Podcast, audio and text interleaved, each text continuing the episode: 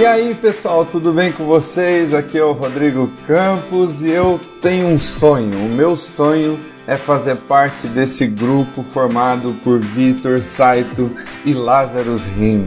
Mas provavelmente não vou ter esse meu sonho realizado. Fala galera, aqui é Ezequiel Kovac e é muito mais fácil vencer onde todos venceram. Difícil é vencer onde muitos desistiram. Nossa luta apenas começou e o nosso triunfo só depende de nós. Poxa vida, hein? Que palavra de sabedoria. Nós estamos aqui hoje num podcast mais do que especial para a gente falar sobre o livro As Crônicas do Rei a Lenda de Sazael. Este livro que foi escrito pelo nosso querido integrante da cast, fundador, sei lá, sócio majoritário, Ezequiel Kovac. Dos livros mais vendidos na minha rua já.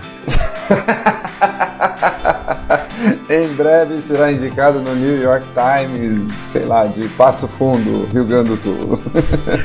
Como best-seller, best-seller da Vila Petrópolis.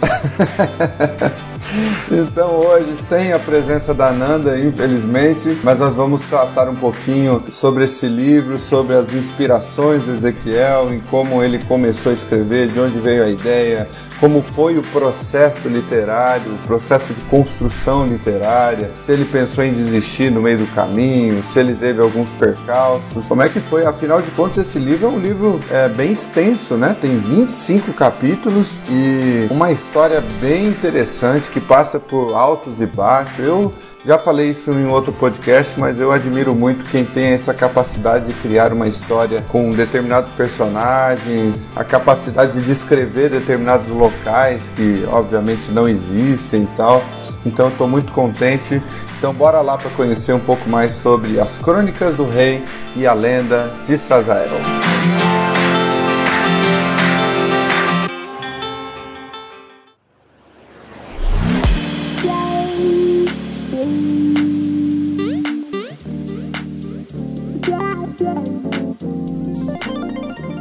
Então, começando com as indicações semanais, pessoal. Essa semana eu gostaria de indicar para vocês uma série da Netflix para quem gosta de animes e desenhos, que ela tá estreando a sua segunda temporada agora, provavelmente na metade do mês de fevereiro. Ainda a data não tá muito certa, mas a princípio que tá saindo na rede aí que dia 15 de fevereiro, na sexta-feira, será lançada a sua segunda temporada, que é do desenho O Príncipe Dragão.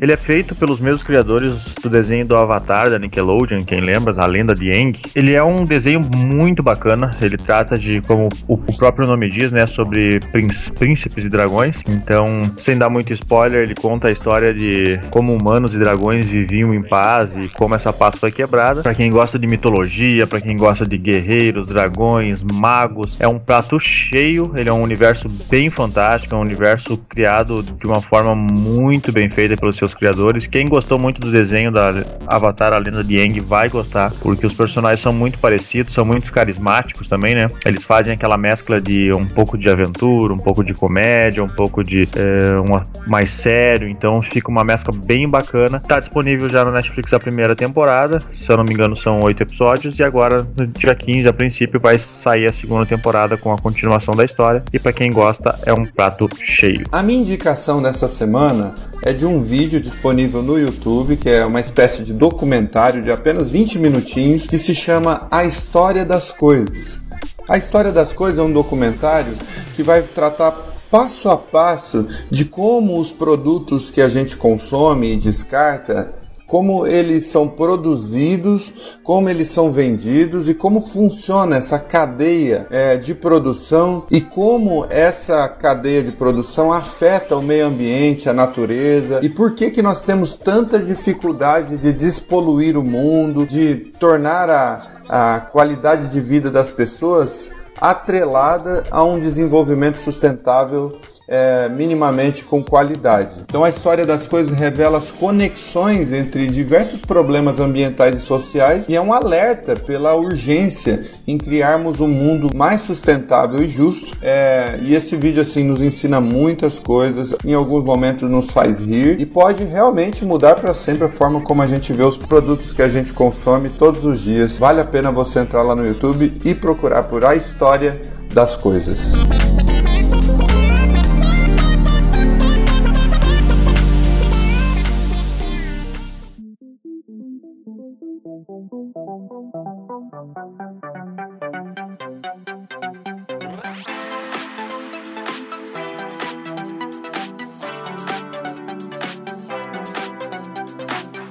Meu amigo Ezequiel, me conta mais aí, nos conte mais sobre como foi para você o início da sua vida literária, como escritor. Você começou escrevendo o que? Que tipo de conteúdo? Conta pra gente como tudo começou na sua vida como escritor. Bom, galera, para mim poder contar um pouco sobre isso, eu teria que eu tenho que voltar um pouco no passado, né? Eu sempre eu sempre fui uma criança muito criativa, eu sempre gostei muito de criar coisas, né? Então, quando é, a gente quando criança a gente brincava brincava com aqueles bonequinhos ou brincava com aqueles carrinhos de metais e coisas pequenininhas, eu sempre gostei de criar histórias. Às vezes eu me preocupava mais uh, em criar uma história interessante do que, por que que estava acontecendo aquela briga, aquela guerra ou aquela situação, do que realmente ficar brincando com aqueles brinquedos. Então eu gostava muito de Lego, de montar Lego, eu comprava os, os Legos junto com um primo meu. E ao invés de a gente montar aquilo que a caixinha vinha destinada a montar, a gente gostava de fazer criações diferentes. Então a gente sempre teve essa, essa veia meio criativa. E desde criança eu sempre gostei de criar histórias e escrever histórias. Então, sempre que eu tinha alguma possibilidade na escola de fazer alguma história diferente, eu sempre gostava de fazer isso. Né? Eu lembro muito que na segunda ou na terceira série, a minha professora de matemática pediu para a gente escrever é, um pequeno texto a respeito dos números. A gente estava aprendendo alguns, algumas sentenças matemáticas, enfim, ela tinha pedido para a gente escrever uma historinha. E uma criança de segunda, terceira série, quando tem que escrever alguma coisa, geralmente escreve umas quatro ou cinco linhas, né? E eu, aquela vez, acabei escrevendo quatro folhas no meu caderno. Puxa vida. E ela achou aquilo sensacional. E a partir dali eu vi que eu tinha uma, uma vontade de escrever, né? Parecia uma, uma coisa interessante, mas aos poucos eu fui meio que deixando isso de lado. E conforme o tempo foi passando, a criança vai se tornando um pouco menos estudiosa. Eu sempre fui uma pessoa que que gostava bastante de participar da aula, enfim, mas nunca fui muito fã de estudar em casa. Então, depois de velho, eu acabei criando um método que era realmente participar da aula 100%, né? Eu fazia isso muito na minha faculdade, porque realmente em casa eu não gostava de revisar nada, assim, eu gostava de, de aprender mesmo. Uhum. Eu, eu, sou uma pessoa que eu tenho uma memória meio ruim, então eu não consigo decorar nada. Eu aprendo ou não aprendo. Então eu demorei um pouco para perceber isso e entender isso, mas é normal, é natural da vida, né? A gente vai aprendendo aos poucos. Então, aos, aos poucos eu fui começando com essa, com, com essa vontade, e eu já comentei no podcast passado que teve uma professora minha que acabou um pouco mais velha, né? Me dando um toque meio, meio certeiro. Foi a questão de que eu escrevia muito bem, criava histórias muito bem, bem criadas, amarradas, enfim, mas mas que eu escrevia muito mal na questão do português, né? De escrever com palavras erradas, pontuação muito falha, enfim. Então, a partir daí eu comecei a me especializar.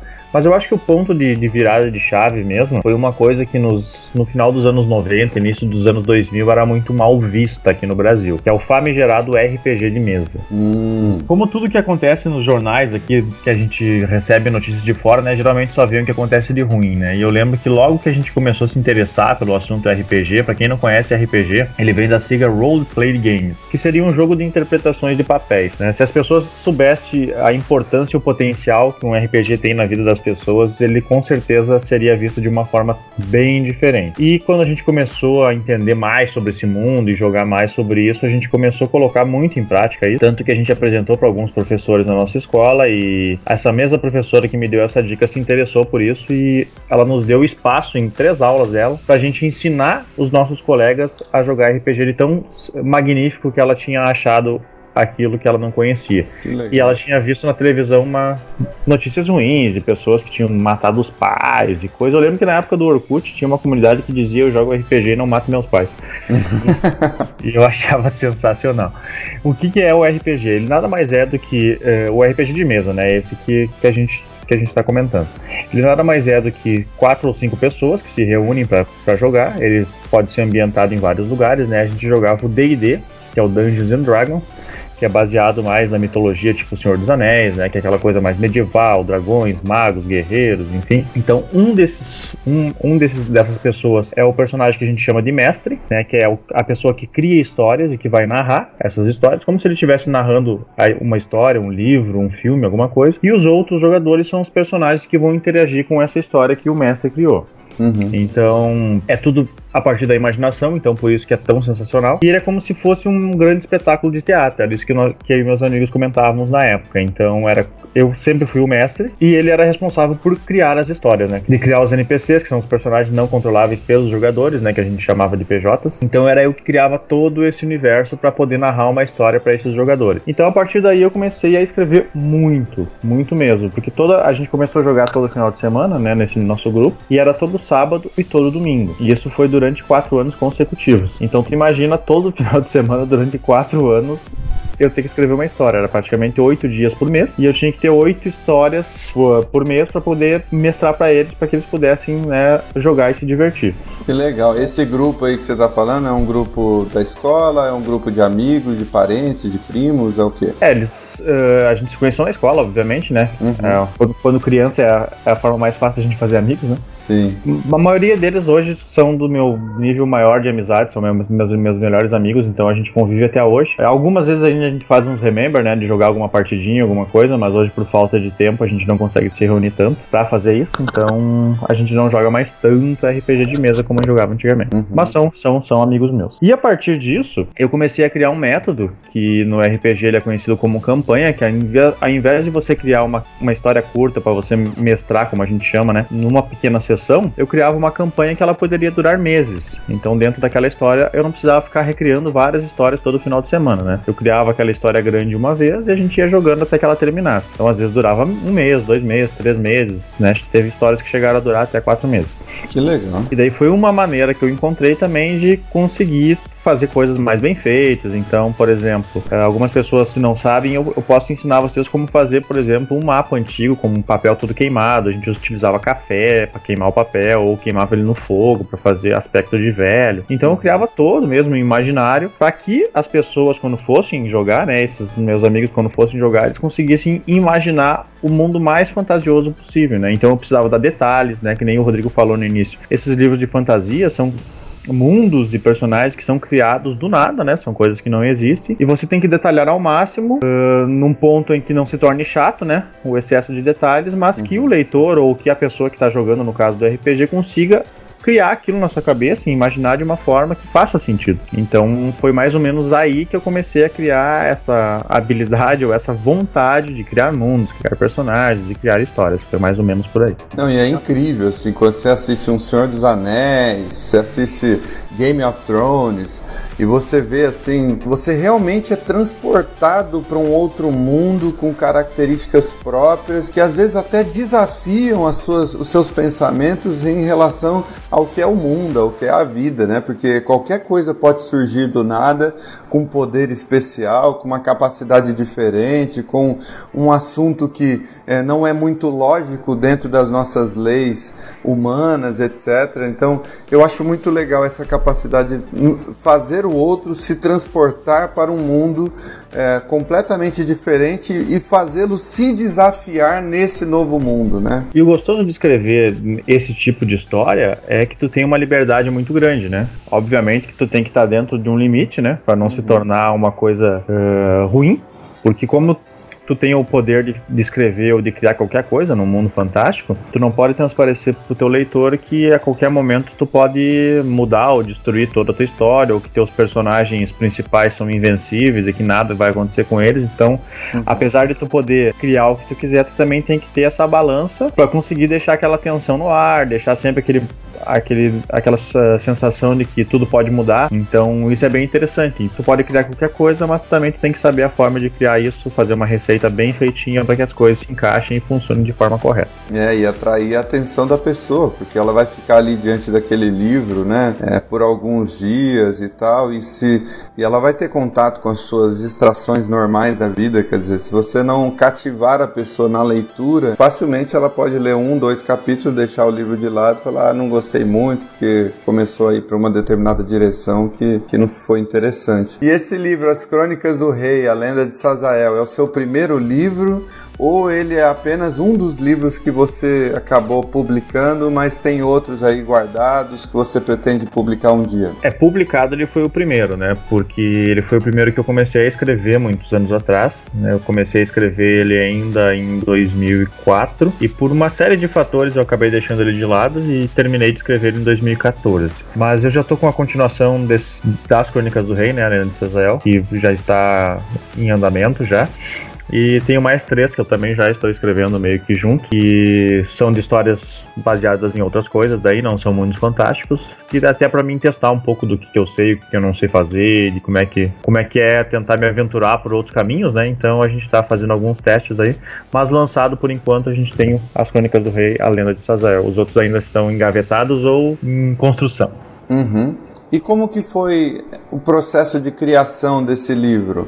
Você havia me dito é, que você começou a escrever ele com uma determinada idade, depois retomou? Como é que foi essa questão? É engraçado entender esse, esse caminho, foi por isso que eu comentei sobre o RPG no início, porque esse livro ele é baseado numa das aventuras que eu mestrei. Uhum. Então eu criei uma aventura, né, com, com os personagens, enfim, e todos os personagens que estão descritos no livro são os mesmos personagens que foram usados naquela aventura, né? Então o Victor, o Saito, o Lázaro, são todos personagens que foram utilizados naquele momento, né? O próprio Sazael os demais personagens, obviamente, né, pra gente poder rechear o livro e criar uma, uma aventura mais, mais correta, houve personagens que foram criados, foram colocados aí, enfim. Porque numa aventura de RPG as coisas muitas vezes podem fugir um pouco ao controle do mestre, né? Porque tu vai contando a história e os personagens, os jogadores, enfim, podem tomar o caminho que eles quiserem, porque eles são livres. E num livro, você é o Deus, né? Você pode ir guiando a história conforme você precisa que ela, que ela aconteça, né? Uhum. Então, basicamente, ele saiu, a ideia do livro saiu dessa aventura. Eu comecei a escrever em 2004, logo depois que eu terminei de mestrar a aventura, o pessoal gostou muito, e então eu resolvi começar a transcrever o que, que tinha acontecido naquela aventura. Então eu comecei a fazer como se fosse um diário. Ah, o pessoal jogou dessa forma hoje, né? Os, o pessoal que jogava comigo naquela época, o Evandro, o Leandro e o, e o Sérgio, eu comecei a escrever o que cada um deles fez, como é que cada um personagem deles tinha retratado cada situação. E daí eu vi que aquela história começou a ficar gostosa de ler. Uhum. Então comecei a transcrever aquele diário de uma forma mais literal mesmo, literária mesmo, né? Escrevendo como se fosse um livro. Comecei a botar os ingredientes, fui mais ou menos escrevendo conforme cada personagem ia aparecendo e tal. E vi que depois de que eu tinha escrito, acho que umas 20, 30 páginas, eu tinha uns quatro capítulos bem bacanas escritos. E eu fui comentar isso com algumas pessoas na época, que eram pessoas muito próximas a mim, não o pessoal que jogava comigo, obviamente, mas outras pessoas. Eu recebi alguns feedbacks bem negativos, não do livro porque eles não tinham lido, mas por eu estar escrevendo um livro. Uhum. Que é tipo o que um, o escritor ou um músico passa, né? Quando um músico fala que ele é músico, que ele toca na noite, ou que ele tem uma banda, as pessoas sempre perguntam no que, que ele trabalha, né? É, exatamente. Então era mais ou menos a mesma coisa. Bah, mas tu vai perder teu tempo escrevendo um livro, né? Isso é coisa de vadio e tal. E eu fiquei pensando, né? Bah, as pessoas vão pro colégio, vão pro, pra faculdade, estudam a partir de livros, né? Então, né? Se teve é. alguém que escreveu, é uma pessoa que tem um conhecimento bem grande, que tem uma capacidade bem grande para escrever um livro, né? Porque não é qualquer pessoa que escreve um livro, senão Exatamente. todo mundo ou faria, né? E, mas aquilo me acabou, era uma época que eu ainda era uma pessoa bem suscetível a comentários, então acabou me abalando um pouco e eu acabei desistindo. E engavetei, né? Então uhum. nunca mais, nunca mais toquei nele. E anos depois, eu acabei mudando muito o meu conceito de vida, né? Hoje eu sou uma pessoa muito centrada nas coisas que eu faço. Eu acredito muito em mim, sou uma pessoa muito positiva. E eu acabei meio que ignorando os comentários que vêm de fora, então abstraio aquilo que realmente é crítica positiva ou crítica negativa, mas que seja construtiva, uhum. e abstraio qualquer outra coisa. Então é aquela história do foda-se, né? Então meu foda-se tá bem ligado e eu não me estresso mais com isso. E um dia, quando eu conheci minha atual esposa, logo que a gente começou a namorar, eu resolvi mostrar para ela esses quatro ou cinco primeiros capítulos, não recordo agora, que eu já tinha escrito. Isso foi lá em 2013. E quando ela leu aquilo, ela é uma pessoa que nunca foi muito fã de livros, enfim, muito menos livros de fantasia. Ela achou aquilo sensacional uh, os personagens e a forma como estava escrito, enfim, é, e ela queria saber onde é estava o resto. E eu disse que eu só tinha escrito aquilo. E ela me disse na hora, não, tu vai pegar e tu vai terminar de escrever isso aí, porque eu quero saber como é que é o final dessa história. Aí eu peguei esses capítulos que eu já tinha escrito, reli todos eles, reescrevi todos eles, né, porque estava com uma linguagem bem mais infantil, obviamente, foram, uhum. se passaram praticamente 10 anos, né, é. de uma situação para outra, então eu já tinha um conhecimento muito maior, de escrita, de linguagem, enfim, de vocabulário. Então eu acabei mudando, né? Eu mudei um pouco o rumo da história também, porque eu gosto de fazer as coisas muito bem encaixadas, muito bem alinhadas, não gosto de deixar furos. Tem certas coisas que eu gosto de explicar, tem certas coisas que eu gosto de deixar no ar. Então, eu acho que estava muito bagunçado, assim, as coisas estavam muito de qualquer forma. Então eu resolvi reescrevê-los, né? Deixei a essência, obviamente, dos primeiros capítulos, mas eu reescrevi todos eles e dei sequência nele. Então, em dois meses eu acabei de escrever todo, toda a história do livro. Que legal. É legal quando tem uma pessoa assim que, que te estimula, né? Que gosta daquilo que você escreve, porque não sei se é assim também com você, mas quando a gente escreve alguma coisa, a princípio aquilo tem um valor pessoal, né? Ela tem, é, aquilo tem a ver com você, com a sua inspiração do momento, etc. Agora, quando aquilo que você particularmente escreveu ou compôs, etc., e alguém lê e diz: Olha, isso é muito bom eu estou gostando muito, isso ganha uma dimensão de, de, de estímulo muito grande, porque você começa a ver aquilo sendo útil para uma terceira, para uma segunda, terceira pessoa, e com certeza isso tem um, assim, um valor muito grande, né? É até por isso que a gente quis também introduzir essa questão dos comentários das pessoas aí na, na nos nossos podcasts, que é justamente isso às vezes uma conversa nossa que pra gente tem um valor pessoal, intrínseco, etc.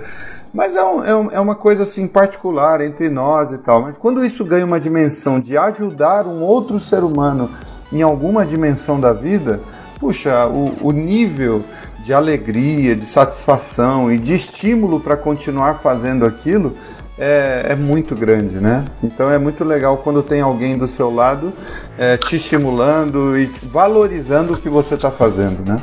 E é muito bacana quando tu recebe algum feedback de, de, algum leitor teu e logo que eu lancei o livro na Amazon, ele ele teve boas vendas no início, né? E agora ele enfim, ele vai se mantendo aos pouquinhos, né? A gente está fazendo vários, vários trabalhos, enfim, e, e as suas continuações também, para que ele possa tornar um livro ainda que faça melhor para as pessoas. E um dos primeiros comentários que eu recebi de uma das primeiras pessoas que, que adquiriu ele, assim que ela terminou de ler, ela já veio me mandando mensagem, enfim, perguntando se ela podia me dar o feedback. Eu falei que, claro, obviamente, né? Ela disse que ela tinha gostado muito e ela era mais ou menos que nem o Rodrigo comentou esses tempos, né? Que ele não era muito desse mundo de ler fantasia, ele era mais de livros técnicos, livros, né? Porque ele é uma pessoa que estuda muito, enfim, né? E acabou virando doutor agora na, na sua área, então ele passou muito tempo lendo livros técnicos, né? E ele disse que sair daquele mundo de, de daquele tipo de, de assunto e vir para um mundo de fantasias onde ele pôde se imaginar, se sentir junto dos personagens, do lado dos personagens, que isso foi muito interessante, né? Ele me disse que ele se sentia parte da, da história, né? Como se ele fosse mais um integrante do, do grupo. E ao final disso ele disse se ele, se ele podia me dar algumas dicas de coisas que ele gostaria de ver mais pra frente. Uhum. Só que eu já tô escrevendo a continuação, né? E quando ele começou a botar as coisas que ele gostaria de ver, eu brinquei com ele e falei, cara, fica tranquilo que tá tudo programado, né? Porque eram coisas que já estão escritas Uhum. E era exatamente coisas que ele estava pedindo. Então é legal ver como as pessoas já criam histórias, já criam uh, situações na cabeça delas para continuação do livro, né? Que já ficam interessadas em saber o que vai acontecer e perceber que muitas das coisas que essas pessoas esperam são coisas que já estão programada ou que já estão escritas, né? Então fica bacana saber que as coisas estão se encaixando mesmo, que as pessoas entenderam aquilo que eu queria, né? Porque um escritor, eu acho que quando ele escreve, ele realmente quer que as pessoas se sintam parte daquilo, né? Uhum. Sintam parte da história, sintam parte dos personagens, sintam a dor dos personagens, sintam os sentimentos que eles têm. Então, quando tu vê um feedback dessa forma e vê com que, que realmente a pessoa entendeu o que, que tu quis passar, entendeu o que, que a história quis contar, e ela já está à frente, já está prevendo coisas que vão acontecer, ou não seria prevendo, mas querendo que coisas aconteçam e essas coisas vão acontecer, é muito interessante, porque tu realmente sente que teu trabalho foi bem feito e que teu trabalho alcançou da maneira com que tu queria alcançar, né? Então isso é, é muito legal, isso te faz sentir muito bem.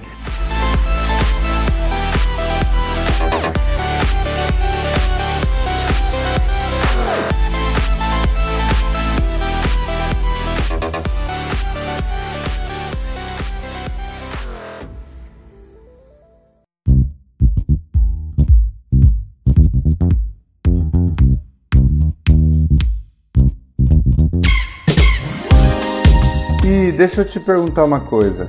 A sua decisão de publicar o seu livro pela Amazon, ou seja, em forma de e-book, foi uma decisão por causa das dificuldades que a gente tem hoje em dia de, de fazer publicações físicas ou você tinha a possibilidade financeira de publicar de forma física, mas escolheu esse método por outro por, outro, por outra razão? São três situações, na verdade. A primeira delas é, obviamente, pela questão que aqui no Brasil é bem difícil a gente conseguir editar um livro por uma editora e receber algum benefício com isso, né?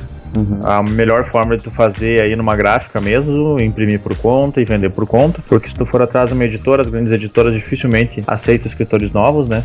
Então uhum. é bem complicado. Infelizmente no Brasil as pessoas ainda veem, uh, não todas as pessoas, obviamente, né? Porque o, o, livro cada vez cresce mais, cada vez a gente mais escuta, né? Que o livro vai sumir. Mas quem lê de verdade sabe que pegar um livro na mão e sentir aquele cheiro não tem, não tem outro prazer que pague, né? Mas infelizmente ainda a cultura de ler é bem, bem complicada no nosso país. Então a gente talvez trazendo novos escritores brasileiros e eu adoro ver um livro escrito por um brasileiro, principalmente livros de fantasia, livros de ficção. Uhum Uhum. Porque são mundos que a gente uh, vangloria muito escritores de fora, né? E a gente é. tem ótimos escritores aqui no Brasil, ótimos escritores que ainda não são tão conhecidos, mas que com certeza num futuro vão, vão ficar. Então a primeira questão realmente foi essa de que é difícil e tu tem que acabar investindo muito um dinheiro que às vezes a gente não tem. A segunda questão, e ela já se junta com a terceira, é exatamente por poder botar ele online, ele pode alcançar qualquer lugar, né? Se eu fosse fazer algumas cópias, sei lá, 100, 200, 300 mil cópias, eles iam ficar meio que regionais, né? Então então eu poderia vender meu livro aqui pela minha cidade ou no máximo o meu estado. Seria difícil vender para fora, sem fazer um marketing, sem fazer uma propaganda. E ele estando na Amazon, a maioria das pessoas que leu o meu livro são pessoas que moram bem longe de mim, né? É o, teu caso, por exemplo, é uma pessoa que mora a quatro estados de distância.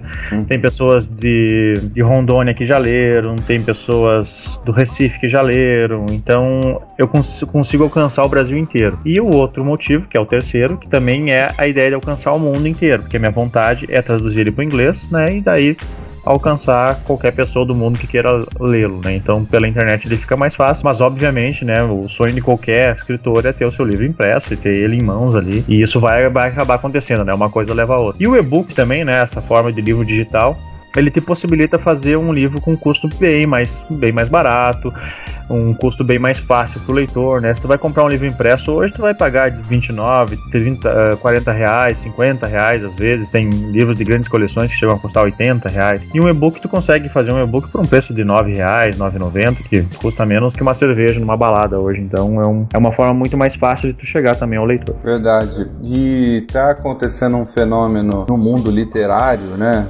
Tanto no Brasil quanto por todo o mundo, que é uma, realmente uma migração de plataformas, né? Eu não acredito que os livros vão deixar de existir, mas é fato de que hoje em dia a forma de adquirir os livros está mudando e a maneira também de lê-los está se alterando, né? A gente tem tido as notícias trágicas assim de que algumas livrarias importantes do Brasil estão fechando, ao mesmo tempo que a gente vê um número cada vez maior de leitores é, adquirindo livros, sejam eles pela internet, seja eles é, através dos dispositivos de leitura digital, mas realmente a, a dinâmica desse mundo está tá se alterando, né? E é interessante a gente se adaptar a isso e perceber que isso é meio que inevitável, né? Tudo está arrumando para a tecnologia e a gente pode ver aí os audiobooks, a gente pode falar do Kindle, por exemplo, que facilitou muitas pessoas poderem estudar no ônibus, é, indo para a faculdade ou indo para o trabalho. Então a gente, os próprios podcasts, né, que são também uma forma é, que a tecnologia nos proporciona de comunicação. Então a gente meio que tem que ficar atento e a, a essa atualização também da, das formas de leitura, né?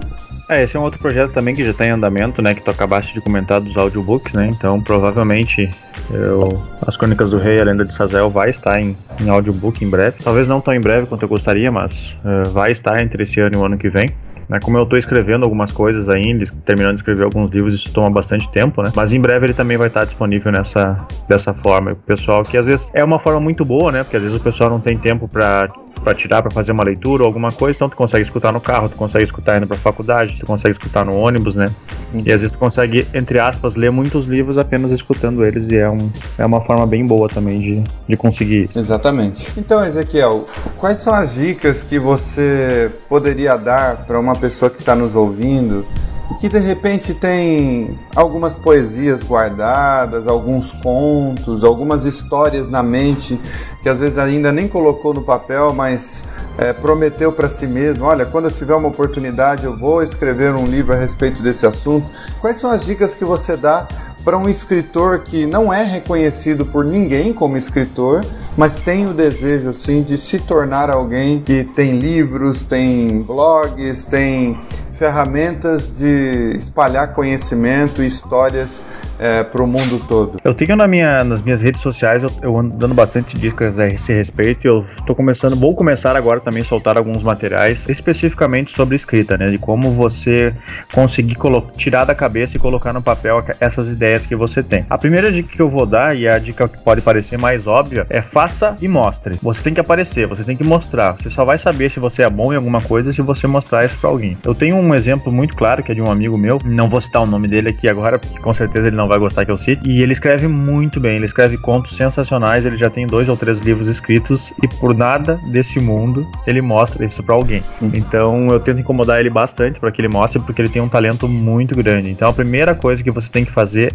é escreveu alguma coisa, você precisa validar isso, você precisa mostrar para alguém, mostrar para pessoas e melhor ainda se você mostrar para pessoas que não são do teu convívio, né? Então foi o que eu comecei a fazer quando eu comecei a escrever textos. Eu comecei a escrever crônicas, criei uma página no, no Facebook e comecei a postar essas crônicas lá. Então em, poucos tempo, em pouco tempo, aquela página que tinha 100 curtidas, que era só de amigos, passou a ter 2, 3 mil, que eram de pessoas que eu nunca tinha visto, e ali eu comecei a receber feedbacks de pessoas que eram bem longe da minha realidade, né? Então ali eu comecei a entender o que, que eu fazia bem e o que, que eu fazia mal. A outra coisa é entender que tipo de universo você gosta de estar. Se você gosta de escrever música, se você gosta de escrever contos, livros, se você é daqueles que gosta de escrever fantasia, uma ficção, um romance, alguma coisa técnica, se você vai escrever música, se você gosta da música romântica, se você gosta da música gospel, se você gosta da sofrência, enfim, você precisa entender que universo você está. Muitas vezes, depois de você começar a escrever, depois de você começar a se sentir bem com isso, você meio que consegue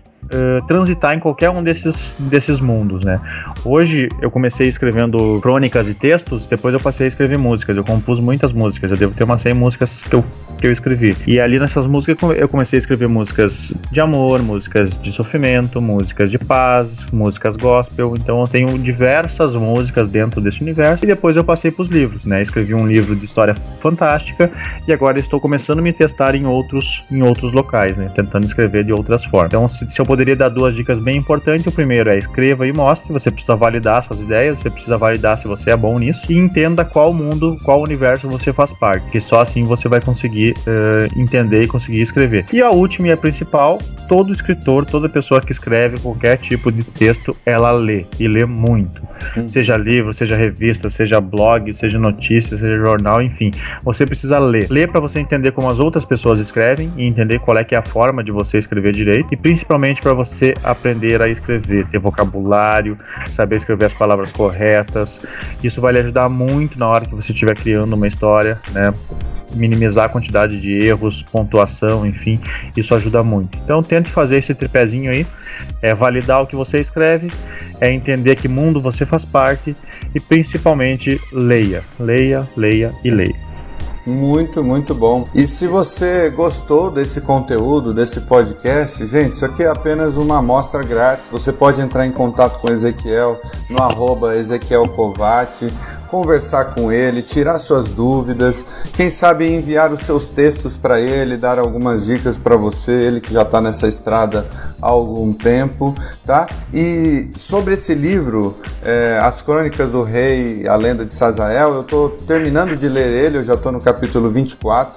Vale muito a pena você adquirir esse livro lá na loja da Amazon e todos os podcasts a gente tem o link desse, desse desse livro disponível aí para vocês. E leiam o livro, deem o feedback de vocês, vai ser muito importante para a gente saber também o que, que vocês acharam desse livro, é, inclusive para vocês estarem antenados quando o Ezequiel for lançar o, o, segundo livro. Quando você adquire um livro que a gente indica em qualquer um dos podcasts, você está nos ajudando também a manter o iCast no ar, tá? Então nós estamos é, procurando sempre essas maneiras alternativas de tornar é, esse podcast viável para a gente ter tudo que a gente precisa para realizar isso com, o melhor, com a melhor qualidade possível. Então, uma das formas de você nos, nos ajudar e contribuir para esse projeto é adquirindo os livros que a gente está indicando, tá bom? E esse a gente não está indicando apenas por questões comerciais, não. É, eu indico pessoalmente porque ele é muito bom e realmente me abriu um novo leque é, nessa questão de ler livros de fantasia. Tanto que ontem, por exemplo, eu estava no shopping aqui da minha cidade, eu comprei a coleção inteira do Game of Thrones lá e eu vou ler essa coleção. Vai ser o segundo título que eu vou ler é dentro dessa categoria de ficção. O primeiro foi o livro do Ezequiel e o segundo vai ser esse da, do Game of Thrones. E é muito importante também, pessoal, para quem estiver indo atrás de informações ou até para aquelas pessoas que, resolverem adquirir o livro e lerem ele, deixar também os seus feedbacks lá no site da Amazon, né? Porque isso é importante para que outros leitores também entendam se o livro é bom, se não é. Pode deixar um feedback positivo, negativo, sinta-se à vontade. O importante é que você deixe aquilo que realmente tocou no seu coração, porque isso vai ajudar outros leitores a saber se aquele investimento que ele está fazendo está dentro da expectativa que ele está criando ou se não está. Então, as pessoas que têm comprado têm deixado um feedback bacana lá. Então, quem tiver interesse quiser ler também para ver se é aquilo que vocês esperam, sintam-se à vontade e também o façam, porque isso ajuda muito também quem escreve, porque afinal de contas é o nosso trabalho que a gente está colocando aí e a gente espera que faça bem a todos vocês. E você sabe quanto quanto que tá esse livro lá atualmente na, na Amazon, Ezequiel? Tá custando menos que uma cerveja na balada, pode ter certeza, são R$ 9,90. Aí, ó, R$ 9,90 você adquire o o livro do Ezequiel e ajuda também o iCast. Tá bom? Olha, muito obrigado pelo tempo que a gente passou juntos aqui, foi muito bom. Entre em contato com a gente pelo arroba caminhante aprendiz, arroba Ezequiel Covati, arroba Ananda Bassanese. Com certeza vai ser muito bom é, ter vocês perto da gente. É isso aí, galera. Valeu e até semana que vem. Valeu.